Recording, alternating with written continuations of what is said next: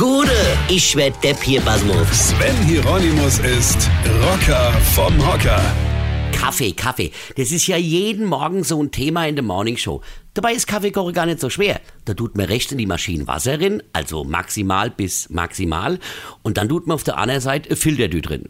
Die stehe übrigens ganz häufig in der Nähe der Kaffeemaschine, falls wieder mal der Spruch kommt, ich habe die Filter nicht gefunden. Und in den Filter macht man dann Kaffee rein. Also gemahlene Kaffee, keine Bohne. Weil sonst schmeckt es am Schluss wie warme Cola Light ohne Kohlensäure, ja?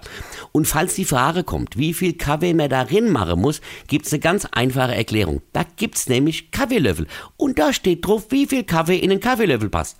Und wenn man das dann noch in Relation setzt mit der vorher geschütteten Menge Wasser, steht dem Ganzen auch nichts mehr im Weg.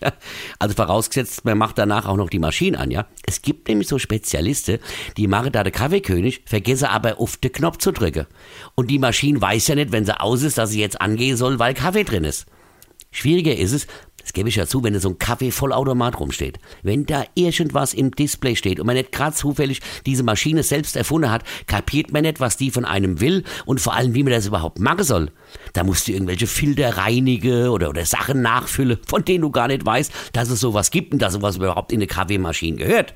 Und wenn man Student ist oder alternativ drauf ist, ja, dann hat man so einen blöden Kaffeedrücker von dem schwäbische Nummer, von dem schwedische Sechskant Möbelhaus. Kaffee ohne Rinn, Wasser oben drauf und dann den Kaffee ganz langsam nach ohne drücke.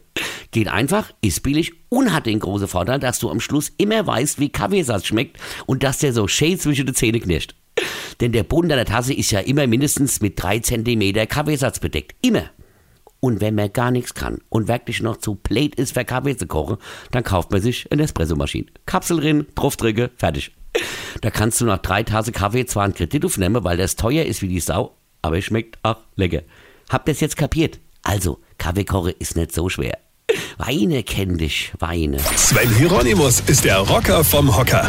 Hier, vergesse mal der Red nicht, aber ich spiele am 8. und 9. November, Freitags und Samstag im Unerhaus in Mainz und da gibt's noch so ein paar Restkarte. Und jetzt einfach weitermachen. Infos und Tickets auf rb1.de.